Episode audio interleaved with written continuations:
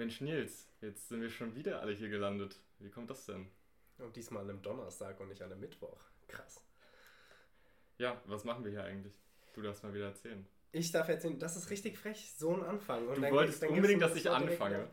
Äh, schon der Ehestreit in der ersten Minute, eine Frechheit. Ähm, so, herzlich willkommen zur zweiten Folge des brandneuen ähm, Podcasts des Kunstkollektivs Contra Kontraktion. Ähm, genau, äh, wir machen die, dieses Intro jetzt wirklich ganz kurz, ähm, auch in der nächsten Zeit, um euch da äh, mit ins Boot zu holen und ganz transparent zu sein. Also Contra, ihr kennt es natürlich schon, ansonsten könnt ihr die erste Folge nochmal hören. Wir sind Veranstaltungsreihe, Plattform und Netzwerk hier in Jena und ähm, wir laden jeden, jede Woche jetzt äh, einen wundervollen Gast ein und ähm, sprechen mit dieser Person über äh, wichtige Themen und äh, künstlerische Inhalte, die mitgebracht werden. Das, äh, ich möchte gerne eine ganz, ganz wichtige Verbesserung Unbedingt. machen. Es ist das Kunstkollektiv Es in ist Jena. das, oh, sehr gut, ja. Diesmal Ja. der Artikel äh, ist ein bisschen hinten übergefallen. Ja, gefährlich, gefährlich. Ich glaube, mehr müssen wir da eigentlich gar nicht sagen. Dann haben wir mehr Zeit zum Diskutieren. Ja. Ich finde das eigentlich gut. Achso, genau. Und wir sind Nils und Calypso, falls ihr das immer noch nicht verstanden habt. Aber ich glaube, wir haben da genügend Werbung gemacht. Ähm, genau. Äh, Calypso, wer ist denn unser Gast heute? Ja, ähm, heute steht äh, Lena auf dem Plan. Ähm, Und, und, sitzt auf dem und, Sofa. und sitzt auf dem Sofa, steht auf dem Plan und sitzt auf dem Sofa. Ähm, direkt wieder richtig schön äh, lyrisch verpackt. Ähm, genau, mit einem äh, Text zum Thema Sexismus und Feminismus. Das wird das Mhm. Thema sein, über das wir heute diskutieren. Und genau, viel mehr gibt es eigentlich nicht zu sagen, oder? haben wir Content Notes für die Folge? Eigentlich. Ja, eigentlich nicht. Also man kann Das- vielleicht, ja, alles, was halt in dem, in dem, in dem Rahmen Sexismus, Feminismus, Genau, ich auftritt. glaube, da könnt ihr euch schon relativ viel zu denken. Männerverhalten, Genau. großes Content Note. Das, das bräuchten wir wirklich als Content Note, ja. Ähm, oder ist es ein Content Note? Nein, ne? Nee. Ähm, ja. Aber wir sind gerade alle ein bisschen in einer Blödelstimmung. Wir sind in der blöde Stimmung und äh, das ist auch äh, ganz hervorragend, damit ihr bestens in eure Woche oder in euren Sonntag rein startet. Das, wär- wir haben uns ja jetzt entschieden, dass das immer jeden Sonntag hochgeladen wird. Und äh, jetzt wollen wir gar nicht mehr weiter reden und unseren Gast begrüßen. Hallo Lena, schön, dass du Hallo. hier bist. Wie geht Es dir? Sehr schön hier zu sein. Oh, fast synchron. Jinx. Ich habe mich schon gefragt, ob ihr euch gegenseitig noch diese Frage stellt oder ob ich dann gleich diese Frage zurückstellen darf. Ähm, mir geht's gut. Ich bin so ein bisschen in so einem trägen Übergang zwischen, zwischen Sommer und Winter und muss noch ein bisschen in diese gemütliche Stimmung reinkommen. Ähm, ja, aber genieße es. Ich mag den Herbst sehr und das ist so der Modus bei mir gerade. Wie geht's euch? Ich zu zuerst. Ja, ich bin, ich bin froh, dass meine Stimme wieder ein bisschen da ist. Ich hatte gestern schon Podcast-Aufnahme mit drei Oktaven tiefer. Das klang zwar ganz cool, aber es war sehr anstrengend so aufzunehmen. Ähm, und äh, ja, so, so kleine Grippewelle zieht durch Jena. Corona auch nochmal, habe ich zum Glück nicht. Ähm, und äh, ja, ich glaube aber mir geht's ähm, immer wieder besser. Ja, Corona habe ich auch oft genug gehabt und verschont mich hoffentlich jetzt auch mal äh, diesen Herbst, Winter. Ähm, genau, ja, mir geht es eigentlich auch ganz gut. Ich bin gut in den Tag reingestartet und auch recht thematisch ähm, in unser heutiges Thema. Denn ich habe Instagram aufgemacht und hatte, äh, mir wurde direkt ein Post in einer Story vorgeschlagen über, ähm, K nee, nicht KIs, sondern Voice Assistants und die Thematik, dass Voice Assistants äh, in der breiten Masse vor allem weibliche Stimmen nutzen, vor allem voreingestellt weibliche Stimmen nutzen. Es gibt einige Voice Assistants, bei denen kann man ähm, genderneutrale Sprachen oder männliche, Sprache, äh, männliche Mhm. Sprachausgabe auch auswählen. Und der ganze Post hat sich damit beschäftigt, was das eigentlich bedeutet und auch wie das unsere jetzige Generation und alle Heranwachsenden in irgendwelchen Familien ähm, beeinflusst oder, oder dahin, doch dahingehend beeinflusst, dass sie eben eine Frau als äh, Housekeeper-Rolle sehen und das Oh, Ganze quasi nochmal verstärkt.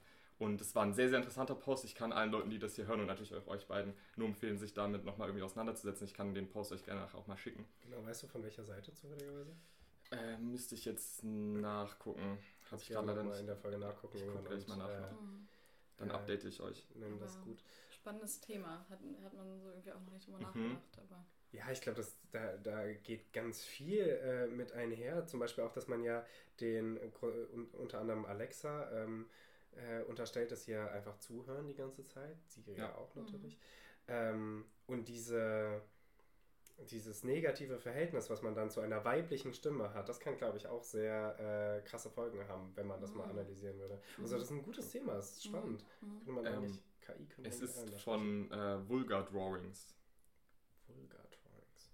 Der Okay, wahrscheinlich ihr wisst sogar der- Bescheid, ihr könnt es äh, jetzt schon äh, raussuchen, wir schauen es danach Ja. an. Ähm, ja, vielen Dank dafür auf jeden Fall.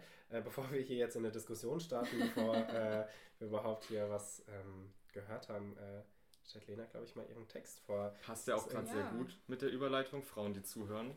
Ist ja genau das Thema. Frauen, die zuhören, ich Am war Anfang. still und jetzt nicht mehr. Ähm, Ähm, ja, möchtest du was zu deinem Text sagen? Es ist ja ein ganz neuer Text. ja, das stimmt. Er hat auch noch keinen Titel und ich überlege auch, ob ich so lasse, damit da einfach ähm, möglichst wenig Spoiler am Anfang ist. Mhm. Weil ich glaube, ich finde es ganz gut, dass man am Anfang noch nicht weiß, wohin er möchte. Mhm. Oder noch Mhm. nicht sofort. Und deswegen würde ich zum Text auch gar nicht so viel sagen, sondern einfach starten. Sehr gut, Sehr gerne. mach das. Positiv konnotierte Adjektive, mit denen junge weiblich sozialisierte Personen beschrieben werden.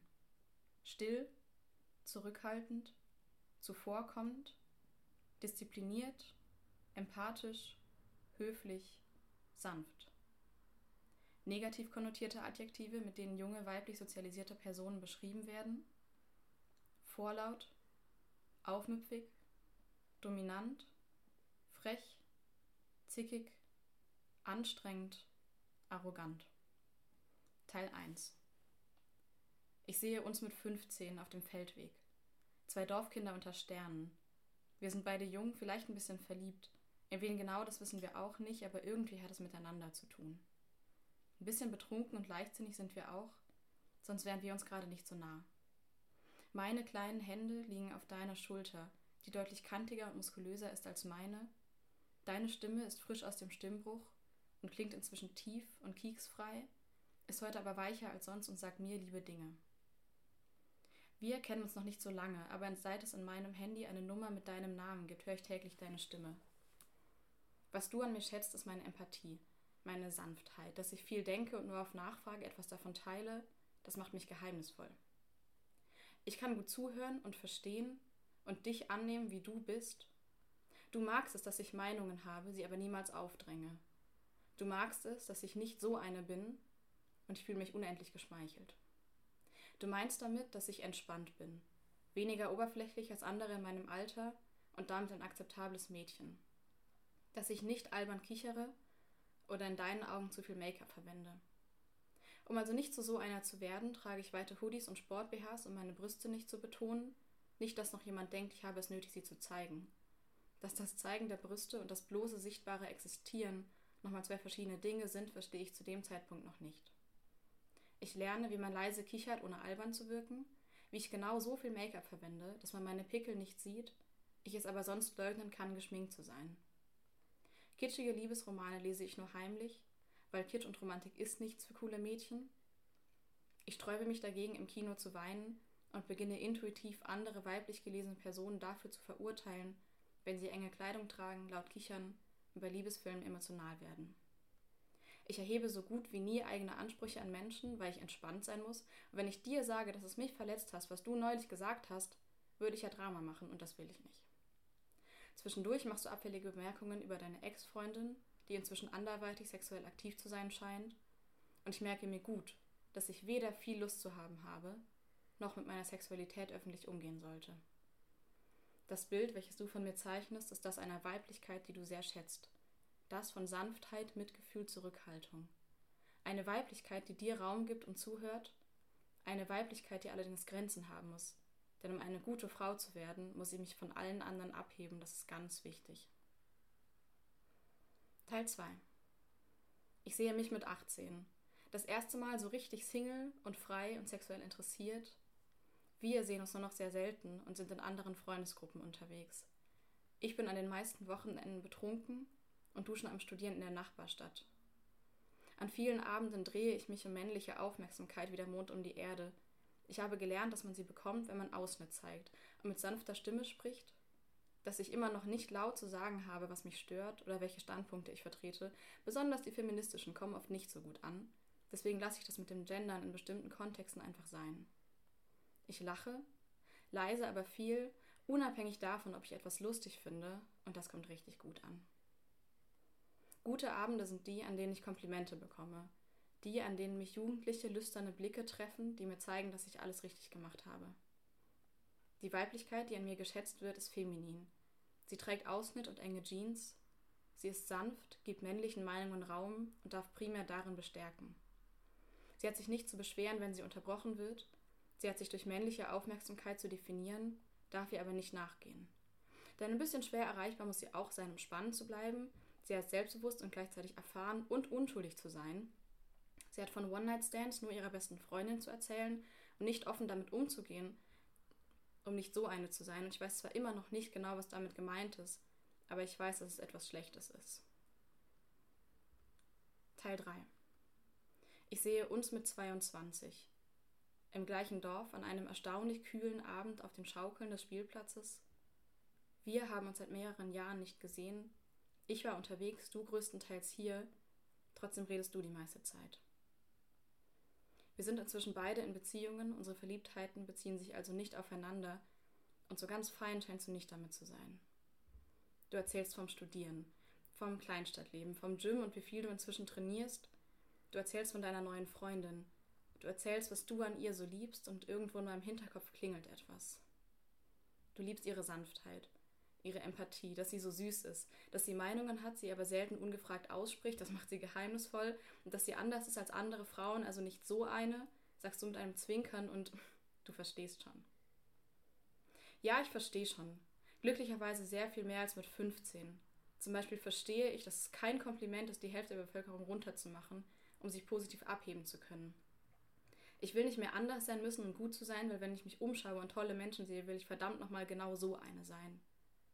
Meine Weiblichkeit hatte in den letzten Jahren Identitätsschwierigkeiten und ich kriege Platzangst in dem, was du in mir sehen willst. In den letzten vier Jahren bin ich lauter geworden, bleibe weniger im Hintergrund und habe gelernt, dass ich meine Meinungen nicht aufdränge, nur weil ich sie vertrete, dass ich Bedürfnisse und Ansprüche haben darf und dass das Aussprechen dieser nichts mit Drama zu tun hat. Ich durfte eine Welt kennenlernen, in der die eigene Sexualität und monogame Beziehungsform hinterfragt werden dürfen und ich merke immer mehr, dass diese Welt wohl weiter von deiner entfernt ist, als ich dachte.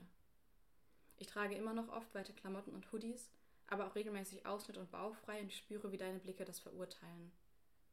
In meiner Welt erzähle ich offen von One-Night-Stands und es werden weder Menschen abgewertet, die sexuell aktiv sind, noch Menschen, die da, daran gar kein Interesse haben. In meiner Welt tragen Menschen, was sie möchten, zeigen ihren Körper oder eben nicht und das hat niemand zu sexualisieren. Ich weiß inzwischen auch, dass Gender keiner Binarität zugrunde liegt, dass Gender-Expression nichts mit dem vermeintlich biologischen Geschlecht zu tun hat und dass in der Selbstfindung dessen niemand etwas zu, tun, zu suchen hat als der Mensch selbst. Im Kino heule ich mir die Seele aus dem Leib, weil ich fucking sensibel bin und das ist großartig so und macht mich nicht zu einem weniger ernstzunehmenden Wesen. Ich arbeite daran, weiblich gelesene Personen nicht als Konkurrenz zu sehen und bedingungslose Solidarität zu üben. Ich übe auch, laut zu lachen und lache laut über andere Menschen, die laut lachen und auch über Menschen, die lustig kichern. Und immer wieder lache ich laut über Witze, die ich nicht lustig finde. Und wenn es mir auffällt, höre ich auf und sage der Person, dass ich es nicht lustig finde. Und dann ist die andere Person super verwirrt, weil ich ja zuerst laut gelacht habe. Aber auch das ist okay, weil das ist ja alles einfach ein Prozess. Meine Weiblichkeit hatte in den letzten Jahren Identitätsschwierigkeiten. Und ich kriege Platzangst in dem, was du in mir sehen willst. Ich habe aber gelernt, dass weder das vollständige Ablehnen von allen vermeintlich femininen Attributen noch das sich selbst sexualisieren der richtige Weg für mich ist. Und so sitze ich mit meiner Welt auf dem Schoß neben dir und bemerke, dass du immer weiter wegrutschst, je mehr ich dir davon zeige. Denn für dich ist es fremd und ungemütlich, dass ich nicht mehr bin wie mit 15.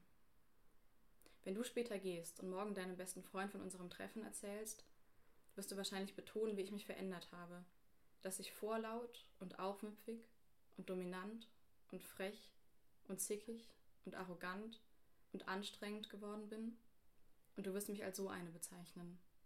Und bei dem Gedanken werde ich ein bisschen stolz. Danke sehr. Ja, vielen, vielen Dank. Sehr, sehr schön. Es, ist, es macht immer so viel aus, es zu hören, anstatt es einfach nur zu lesen. Es ist so ja, krass. Wirklich. Ähm, das ist so herrlich. Ein bisschen ja. Gänsehaut und auch Tränen in den Augen wegen der Stelle mit der Gender-Identität, weil mich das ja auch betrifft. Dankeschön. War sehr schön. Nein, wirklich ein, ein, ein sehr gelungener Text mit einer ähm, krassen Durchschlagskraft für, für alle eigentlich. Also äh, können sich so viele Menschen, natürlich vor allem weiblich gelesene Menschen, wiedersehen. Die meisten Menschen können es aber auch egal mit welchem Hintergrund nachvollziehen und mitempfinden. Und das ist. Also ich mhm. kenne ein paar andere von, äh, andere von deinen Texten. Ähm, Lena ist schon gegen mich äh, beim, beim Slam aufgetreten. Und ähm, die finde ich, find ich auch krass und die haben auch immer so einen so Bums-Charakter. Mhm. Aber äh, der ist schon, schon besonders gut. Gefällt mir ja. wirklich sehr. Dankeschön. Ja, ich glaube, was mir auch schon gesagt wurde bei dem Text, dass sich halt mehrere Perspektiven wiederfinden können. Also ich habe auch von einer Person gehört, die ähm, nicht weiblich sozialisiert wurde und die sich halt in der anderen Perspektive mhm. wiederfinden konnte.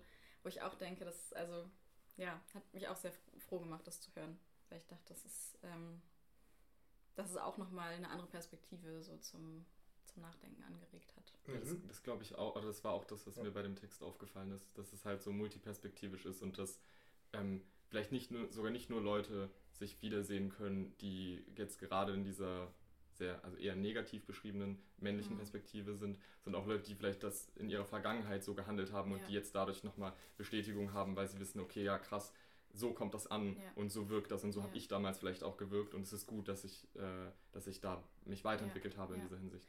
Genau, zum Thema Weiterentwicklung. Mir war es sehr wichtig, dass ich die verschiedenen Stadien auch von weiblicher Sozialisation beschreibe, die natürlich nicht für alle Menschen gelten, aber die ich auf jeden Fall äh, durchgemacht habe.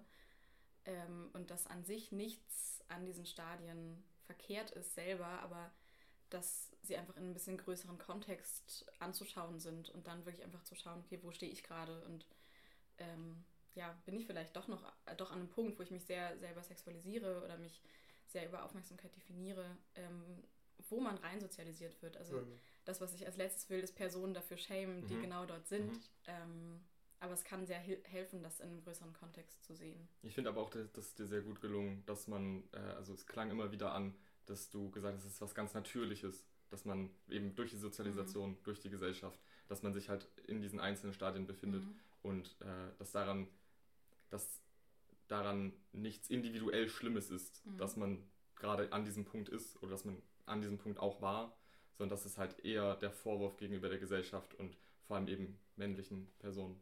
Ja, äh, die ja. ja auch in diesem ganzen System wenig, also ich würde zum Beispiel nicht die ganze Schuld dem lyrischen Du geben, sondern ja. diese Person ist ja auch im gesellschaftlichen Kontext zu sehen. Hm. Ähm, und wurde ja. ja auch in eine Rolle rein sozialisiert.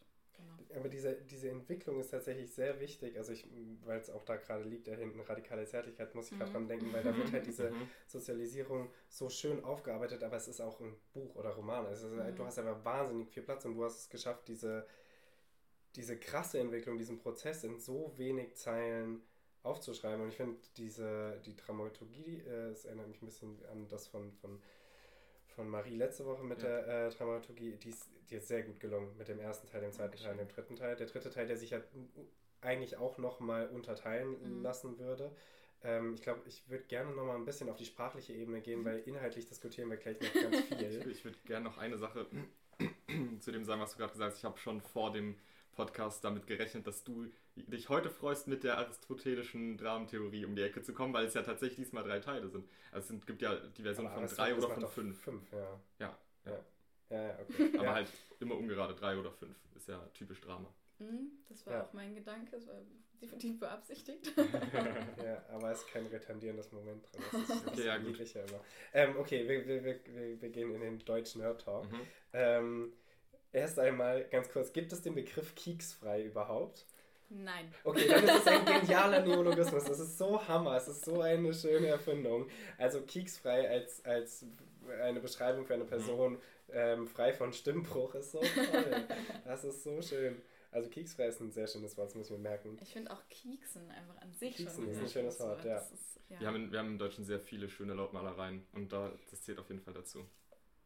Ja, Ansonsten zu, zu, zum inhaltlichen Aufbau, ähm, das mit diesem 1, äh, 2, 3, den Teilen, ähm, das hätte wahrscheinlich auch funktioniert, ohne dass man Teil 1, Teil 2, Teil mhm. 3 also das macht es natürlich leichter, ja. aber in jedem Teil liest man ja den ähm, äh, Satz mit so eine. Immer Mhm. kommt dieses so eine vor und immer hat es eine andere Bewertung. Am Anfang Mhm. ähm, freust du dich, ja, ich bin nicht so eine.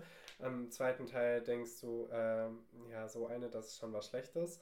Und im dritten Teil äh, sagst du, ich möchte verdammt nochmal so eine sein.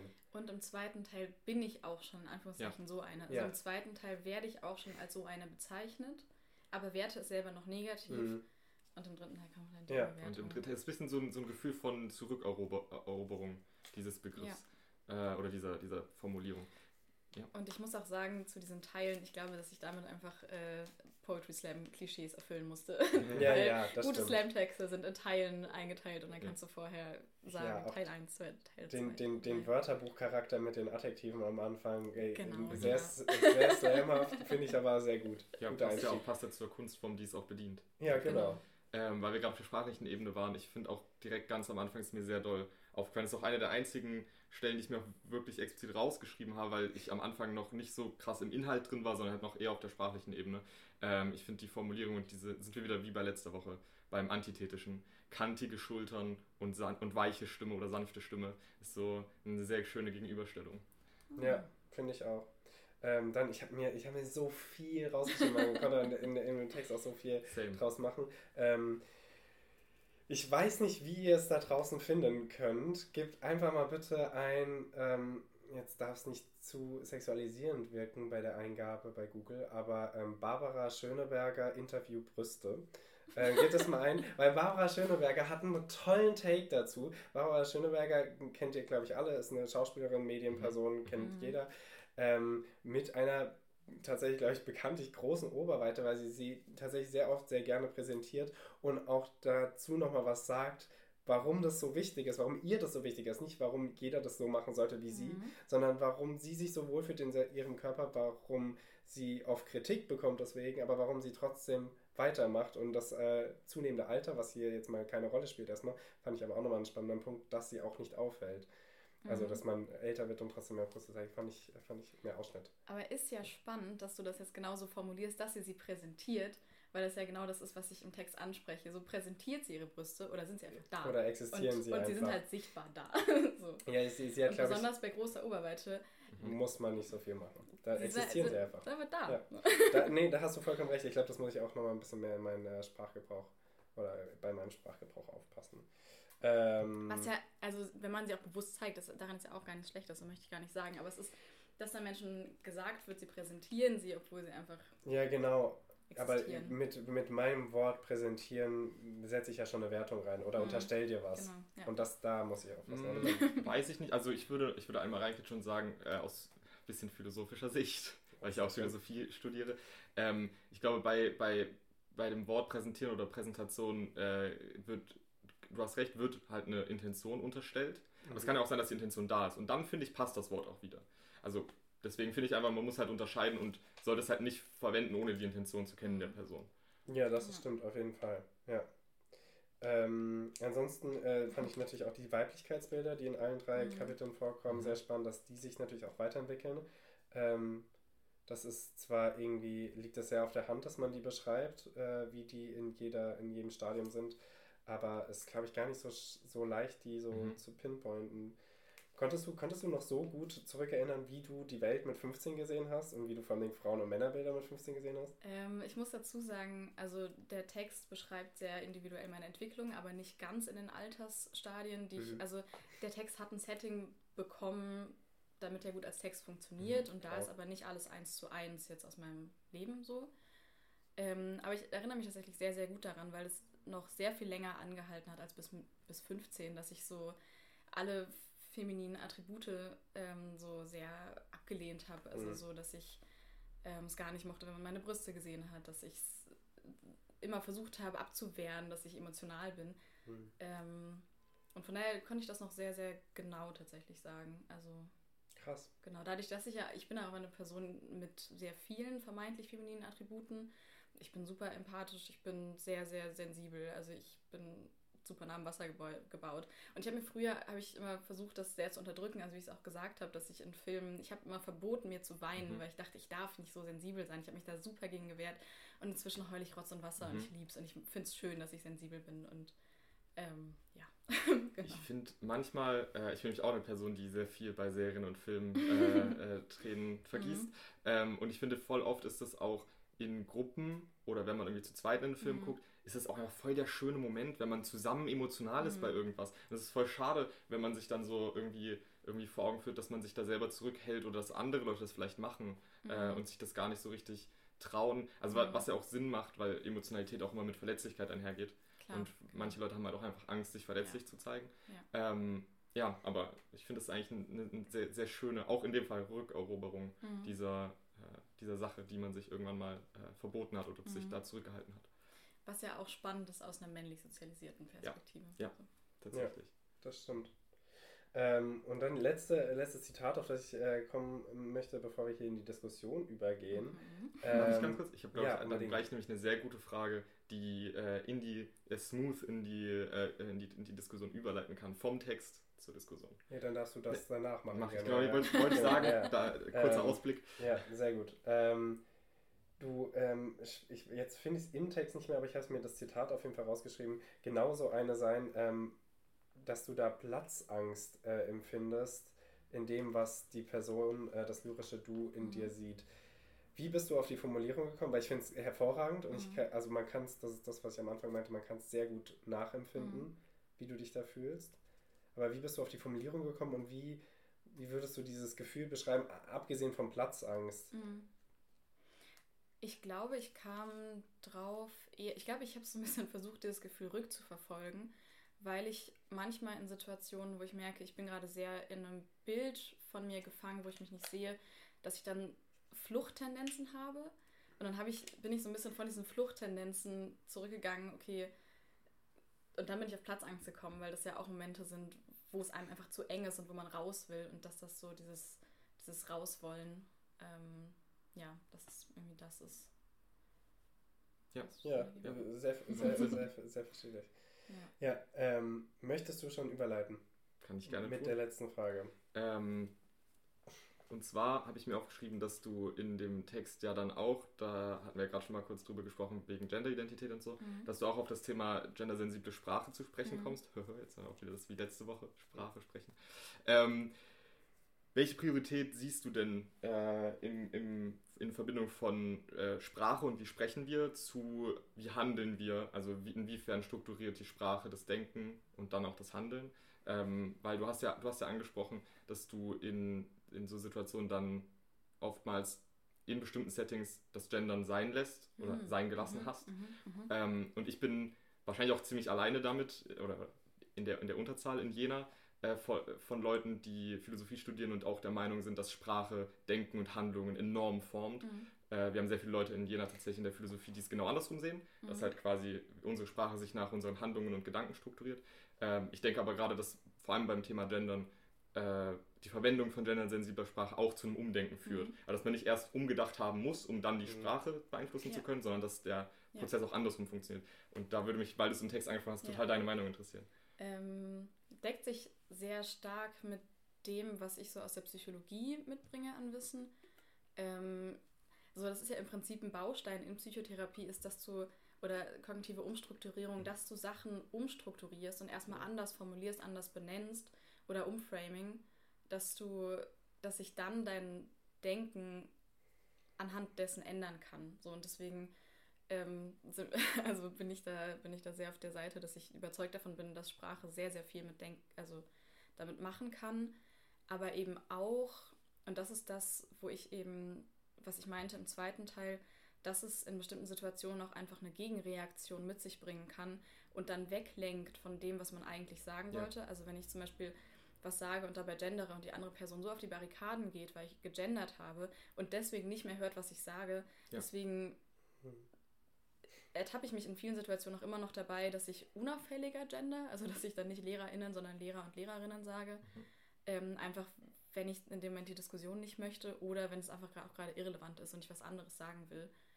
Ähm, genau, ich überlege gerade, ich wollte noch irgendwo drauf hinaus. Ich sehe auf jeden Fall deinen Punkt, dass, mhm. äh, dass, dass Verwenden von gendersensibler Sprache bei bestimmten, in bestimmten Settings und auch bei bestimmten Personen äh, vom Inhalt ablenkt. Und wenn ja. der Inhalt halt gerade das Wichtige ist, was man transportieren möchte, dann sehe ich das, was du meinst. Ich benutze dann sehr oft halt einfach neutrale Formulierungen. Genau.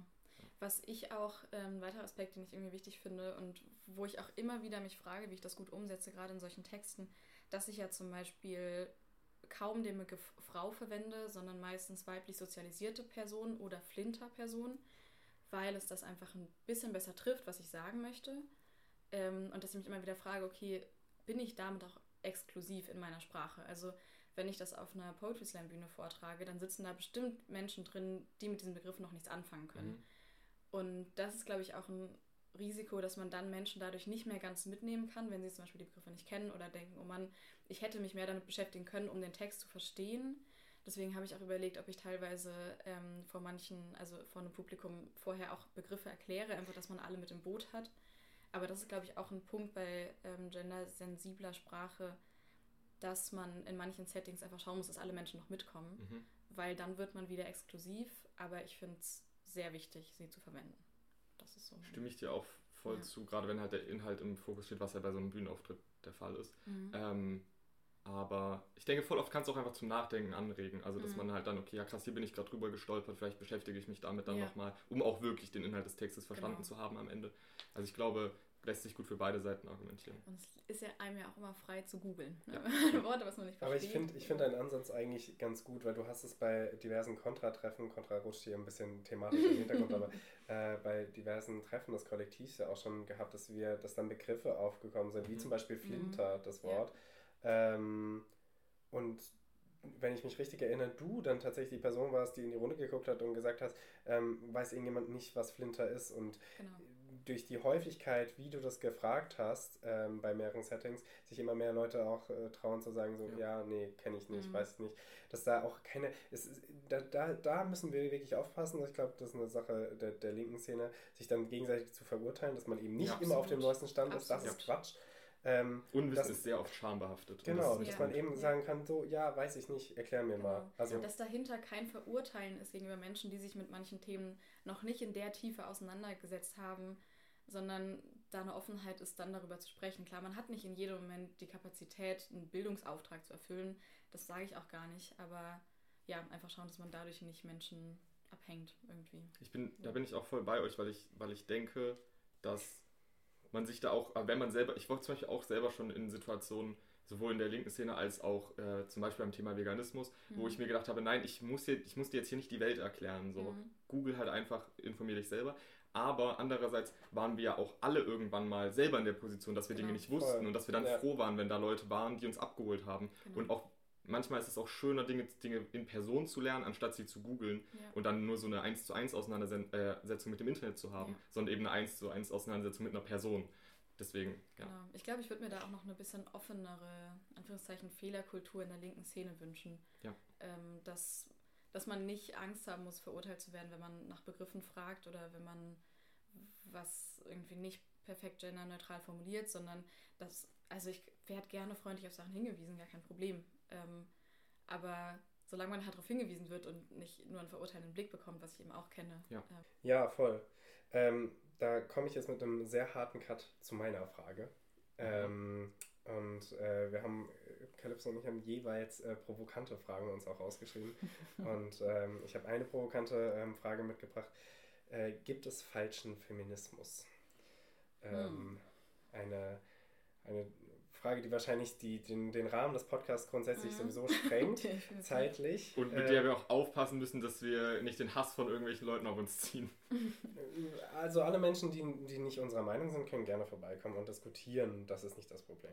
Absolut. Ähm, denn ich habe euch was mitgebracht, beziehungsweise mitgebracht ist übertrieben, aber mhm. ähm, ich bin ähm, eigentlich tatsächlich für das Thema sehr gut vorbereitet, denn ich habe in der Uni ein Seminar, das heißt feministische Medienkunst seit den mhm. 1960er Jahren. Mhm. Und ähm, muss ja auch gerade ein Referat ähm, vorbereiten, habe hier coole Bücher dabei, Fluxus, mhm. Flirt und Feminismus. Ähm, und ähm, wir haben in der allerersten ähm, Stunde äh, des Seminars einen Film gesehen von Ulrike Rosenbach. Falls ihr sie nicht kennt, solltet ihr euch unbedingt angucken. Also alle mhm. da draußen, ihr beide sowieso. Ähm, da sind sowieso ganz viele Namen drin, die ich viel zu wenig kannte.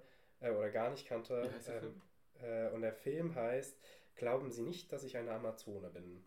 Und äh, Okay. in diesem, ich äh, fasse es kurz zusammen, ähm, sieht man eben Ulrike äh, Rosenbach oder Rosbach? Rosenbach, glaube ich.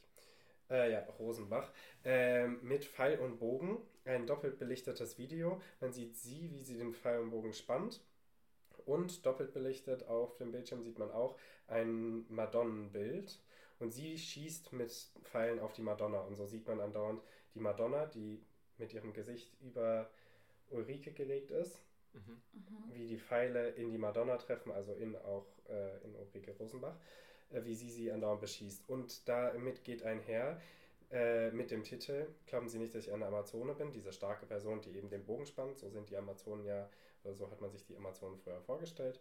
Ähm, und zerschießt das auch noch damals mit das wichtigste Frauenbild, das es gibt, die Maria, äh, die reine, die unschuldige, ähm, dem der äh, Maria-Huchen-Komplex übrigens gegenübersteht. Auch ein großes Thema, was ich jetzt hier nicht äh, aufmache.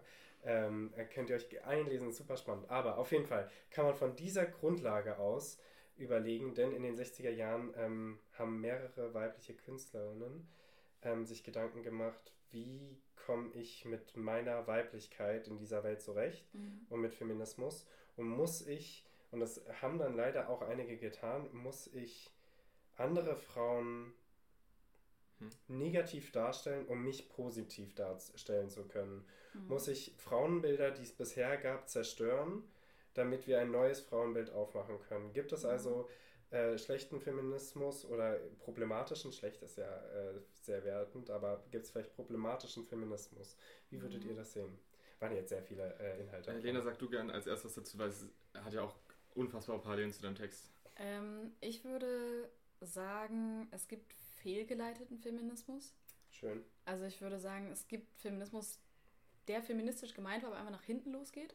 Also es ist nicht feministisch, äh, das ist ja genau, wie es in meinem Text vorkommt, andere, also eine ganze äh, die Hälfte der Bevölkerung abzuwerten, um dann sich selber als Individuum positiv darzustellen. Das finde ich einfach auch nicht feministisch. Also das hat einfach primär den Stempel, aber irgendwie ist dann eine leere Dose. Ähm, und es gibt Feminismus, wo ich sagen würde, der geht einfach ein bisschen nach hinten los, weil ganz viele feministische Strömungen sind noch sehr davon geprägt, dass das neue Frauenbild möglichst anders sein muss, als es Mhm. bisher war und ironischerweise einfach nur möglichst männlich sein muss. Also so, Ja. es gibt viele Ansätze, wo es quasi darum geht, dass jetzt ähm, ja, weiblich sozialisierte Personen einfach möglichst stark und hart und, Mhm. und so sehr doll mit männlich assoziierten Attributen beschrieben werden, was ich wieder nicht sehr feministisch finde, weil ich finde, es geht um eine Neubewertung. Und Mhm. deswegen, ich glaube, es braucht neue Bilder von Weiblichkeit. Auf jeden Fall, ja. Ähm, ich glaube aber nicht, dass wir alle anderen über Bord werfen müssen. Ja. So. Und, es, und es ist auch, also es kann auch sehr feministisch sein, sich aus einem sanften Bild zu empowern und laut zu sein und dieses Ganze.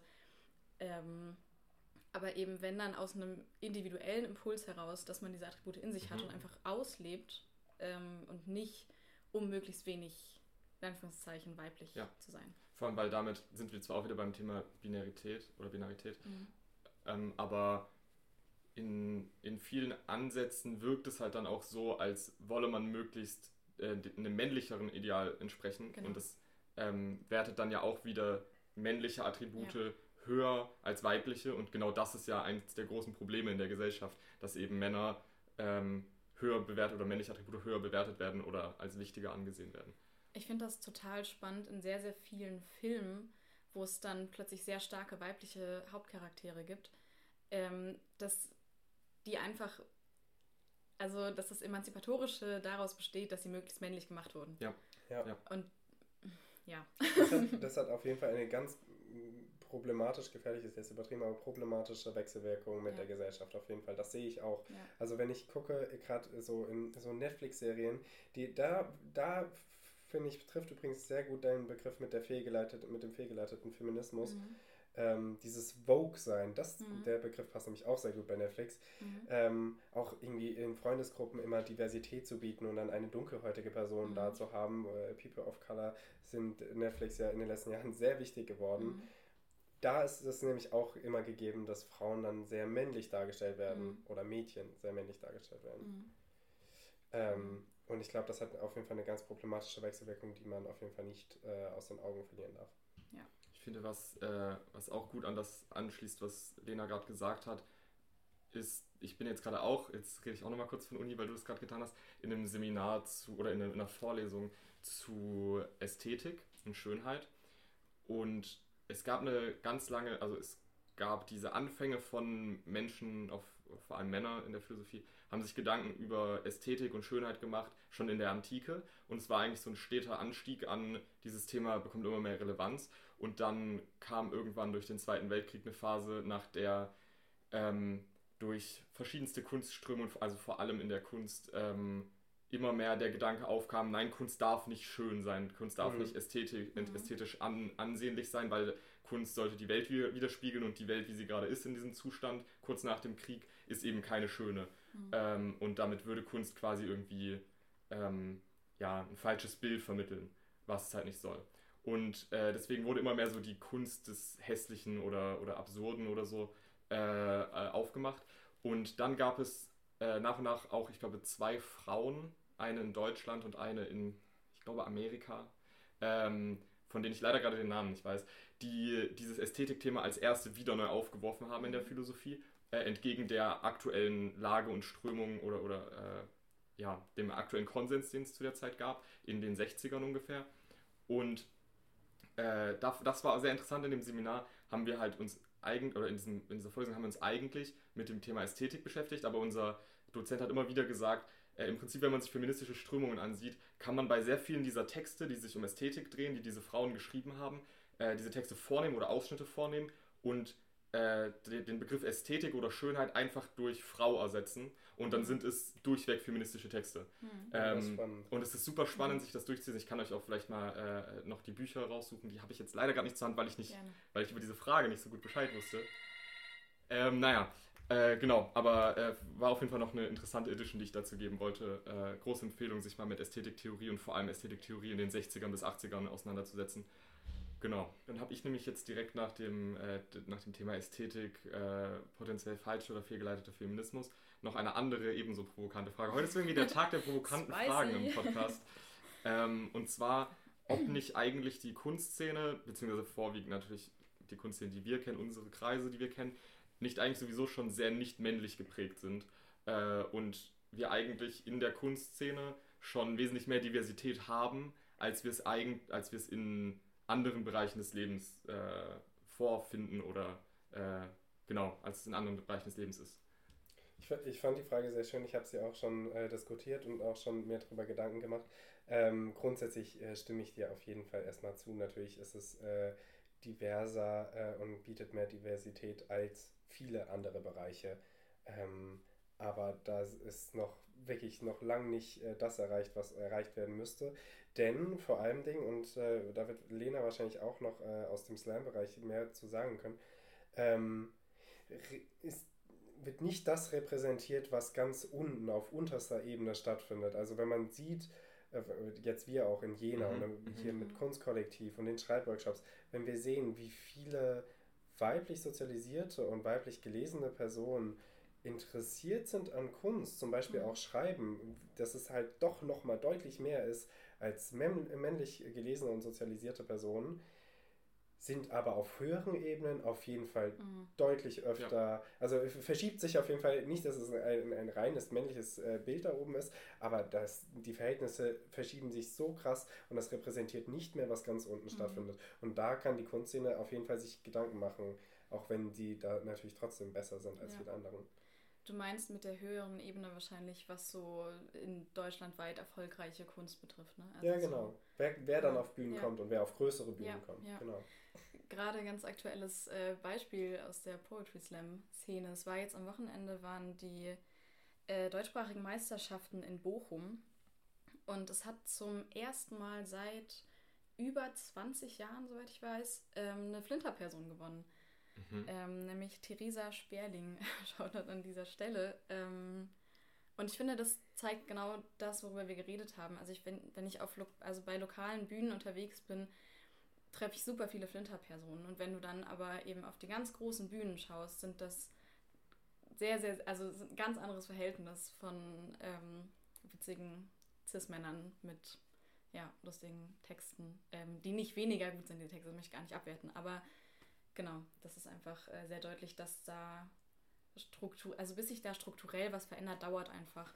Und ich meine, es ist schon super viel passiert. Also so gerade in der Poetry Slam Szene, wenn ich mit Menschen gesprochen habe, die einfach seit 15 Jahren aktiv sind, da wurden schon sehr viele feministische Kämpfe geführt, damit wir jetzt da sind, wo wir sind. Auf jeden Fall. Ähm, aber es ist auf jeden Fall auch noch ein guter Weg vor uns.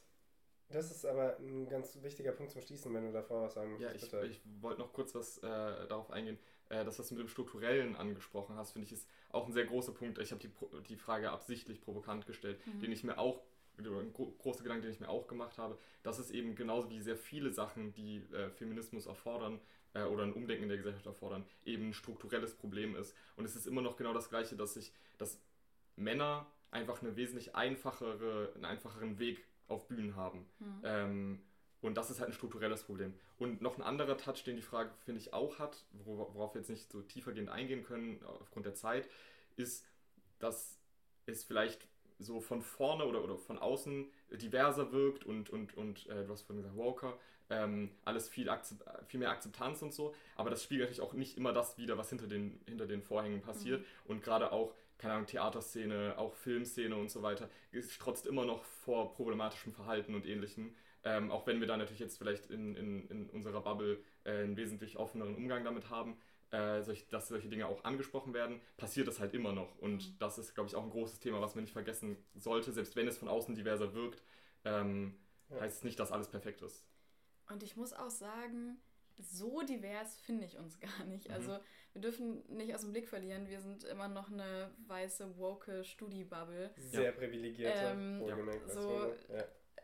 Großes Akademikerinnenumfeld und das ist, also wie gut spiegelt das schon die Gesellschaft wieder. Also ja, da, das stimmt auch. Ähm, ja. Das auf jeden Fall, aber zum letzten Punkt, um mit einer positiven Note ähm, zu enden, weil du es gerade gesagt hast, ähm, was bisher für Kämpfe da geleistet mhm. wurden.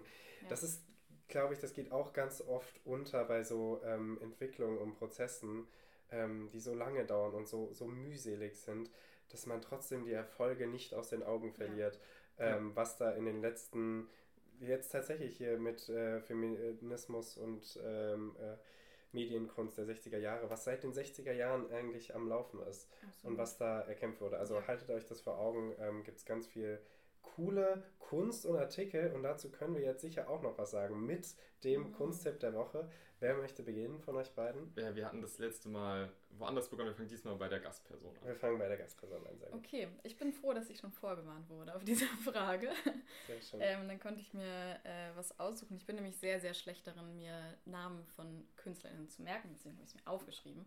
Äh, und ich habe sie eben auch schon benannt. Das war tatsächlich, ich musste gar nicht so lange überlegen, als du mir gestern die Frage geschickt hast ähm, ich habe gestern Nachmittag mir auf YouTube den Gewinnertext äh, angeschaut, mhm. mit dem Theresa Sperling bei den deutschsprachigen Meisterschaften am Sonntag in Bochum oder Montag sogar, wie auch immer, äh, gewonnen hat und deutschsprachige Meisterin geworden ist.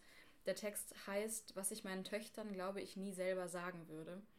Ähm, und es ist ein feministischer Text, den ich sehr empfehlen würde, weil er bringt sehr viel unter und spricht aus einer sehr spannenden Perspektive. Und es ist eine sehr, sehr spannende Mischung zwischen Utopie und was eigentlich sein sollte und wie es aber gerade einfach noch ist und irgendwie so ein bisschen der Frust darüber und so ein bisschen die Diskrepanz dessen ist, äh, finde ich, sehr gut untergebracht und der ist sprachlich einfach äh, super schön. Also äh, schaut euch den Text auf YouTube an, ähm, was ich meinen Töchtern, glaube ich, nie selber sagen würde. Stark. Das ist eine sehr gute Empfehlung, werde ich wahrscheinlich dann gleich auch mal noch machen, mhm. weil ich habe ihn noch nicht gesehen. Ähm, ich würde weitermachen und dann darfst Bitte. du diesmal schließen. Ähm, ich habe als Kunstempfehlung äh, wieder mal Musik mitgebracht. Ich höre leider äh, unfassbar viel Musik und werde wahrscheinlich öfter mal, äh, öfter mal einfach Songs mitbringen, die ihr euch dann anhören könnt. Und diesmal ist es von Conny mit C und Lisa Pfefferspray. Ähm, ich möchte einmal vorher sagen, äh, auch hier gelten natürlich die gleichen Content Notes wie für den äh, wie für den Podcast. Es wird äh, sehr problematisches männliches Verhalten thematisiert. Ähm, kann man sich vielleicht auch schon am Titel äh, erahnen. Ähm, ich finde, der Song hat ein unfassbar starkes Ende und einen sehr, sehr schönen dramatischen Verlauf und äh, führt auch an einigen Stellen als selbst männlich sozialisierte Person auch zu so ein paar Ertapptheitsgefühlen, wo man sagt, okay, krass, ja, so habe ich auch mal gedacht oder ah, so ähnlich habe ich mich auch schon mal in einer Situation verhalten, vielleicht sollte ich da nochmal drüber nachdenken oder ähm, zumindest glücklich sein, dass ich jetzt ein wenig reflektierter bin. Ähm, was man trotzdem noch dazu sagen sollte, ist natürlich dadurch, dass Conny den, den Hauptpart des Songs macht, äh, ein männlich dominierter Song. Es geht auch hauptsächlich um eine männliche Perspektive, aber auch genau das, äh, diese, diese männliche Perspektive oder äh, genau, wird auch kritisiert im Song selber. Äh, ich bin sehr gespannt, äh, falls ihr uns Feedback geben wollt, was ihr von dem Song haltet. Ich würde sehr gerne noch ein Zitat aus dem Song vorlesen, eine Zeile. Ja. Ähm, weil wir uns genau über dieses Thema heute auch unterhalten haben, über Sprache. Und äh, er sagt in dem Song, es fängt bei Sprache an und hört bei Frauen auf, die nur mit Pfefferspray noch tanzen gehen. Und damit gebe ich weiter stark. an Nils. Dieses, äh, die männliche Perspektive, da sind wir jetzt gar nicht bei Lenas Text leider drauf eingegangen. Die finde mhm. ich nämlich, fände ich auch sehr spannend, aber ja. mhm. ähm, ihr könnt uns halt nur so und so lange zuhören da draußen.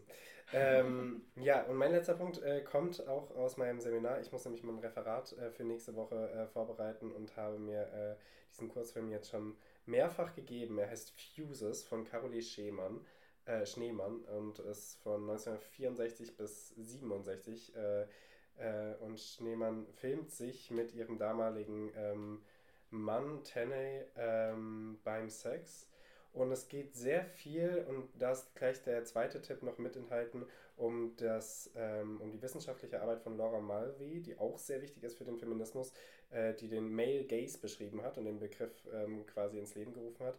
Und es geht sehr viel darum, diesem Male Gaze zu entkommen in diesem ähm, 20-minütigen äh, Sexfilm. Ähm, hervorragender Film, also total irre, sicher was, was ihr noch nie gesehen habt, könnt ihr euch auf jeden Fall angucken, gibt es im Internet. Ähm, gibt es euch. Und ich glaube, damit schließen wir die heutige Folge ja, auch. Ähm, ich fand es eine ganz wundervolle Folge. Aussicht auf nächste Woche. Wer kommt nächste Woche, Calypso? Ähm, nächste Woche kommt noch äh, eine weitere Person aus dem Contra-Universum. Noch eine Freundin. Aus, aus dem Contra-Kollektiv, äh, die auch schon bei uns aufgetreten ist, Lissy. Ähm, und wird diesmal ein bisschen Musik beitragen zum Podcast. Dann ja. äh, haben wir nicht, nicht, nicht nur Texte, sondern diesmal Texte verpackt in, in äh, auch einer musikalischen Untermalung. Und genau, werden wir uns auch wieder darüber unterhalten. Themenfindung ist noch im, im Prozess für ja. nächste Folge. Das werdet ihr dann sagen, nächste ja. Woche wahrscheinlich mitbekommen. Und ja, wir freuen uns sehr, euch bis dahin äh, dann wiederzuhören. Sehr schön. Und ich mache hier als allerletztes noch Werbung in eigener Sache, denn es geht ja jetzt äh, auf die nächste Kontra-Veranstaltung zu. Äh, wir haben, glaube ich, schon letzte Woche gesagt, Theater fällt aus. Ähm, aber die nächste Kontra-Veranstaltung findet am 18. November statt. Ähm, äh, Projektmitglied ist äh, äh, lustigerweise auch Lena ähm, und äh, findet äh, um 19 Uhr am 18.11. im Glashaus in Jena statt. Ähm, kommt, kommt gerne alle vorbei. Ähm, Plätze sind begrenzt, heißt, äh, kommt so früh ihr könnt. Wir haben einen Einlassstopp und es ist. Ist es freier Einlass? Es ist freier Einlass. Genau, Natürlich freier Einlass. Ähm, genau, und günstige Texte Getränke. Geben, Musik und DJs. Und DJ. Das, und Kunst das, an Wänden. Das, das, das, das, volle Programm, genau. genau. Dann ähm, bleibt uns nur noch zu sagen, vielen Dank, Lena, dass du da warst. Danke und dass wir diesen tollen Podcast mit dir machen durften. Sehr, sehr schön. und, und bis nächste Woche. Ciao. Tschüss.